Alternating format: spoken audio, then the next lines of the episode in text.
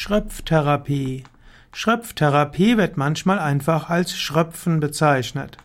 Schröpftherapie gehört zu den sehr alten Therapieverfahren, ist bekannt im Babylonien, im Ägypten, Teil der traditionellen chinesischen Medizin.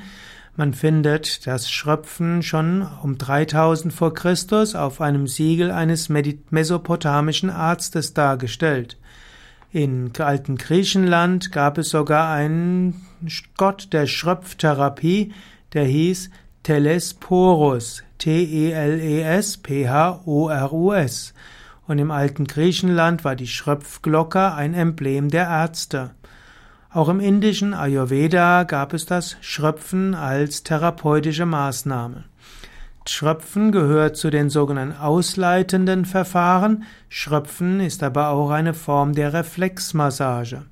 Die Schröpftherapie verbessert zum einen die lokale Durchblutung, auch den Lymphfluss und den Stoffwechsel im behandelten Hautareal.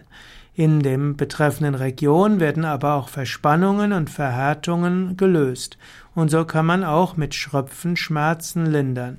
Dann gibt es auch bestimmte Schröpfzonen, die als Reflexzonen bezeichnet werden. Im Ayurveda würde man sie Marmas nennen und diese stehen in Verbindung mit inneren Organen und mit Organsystemen.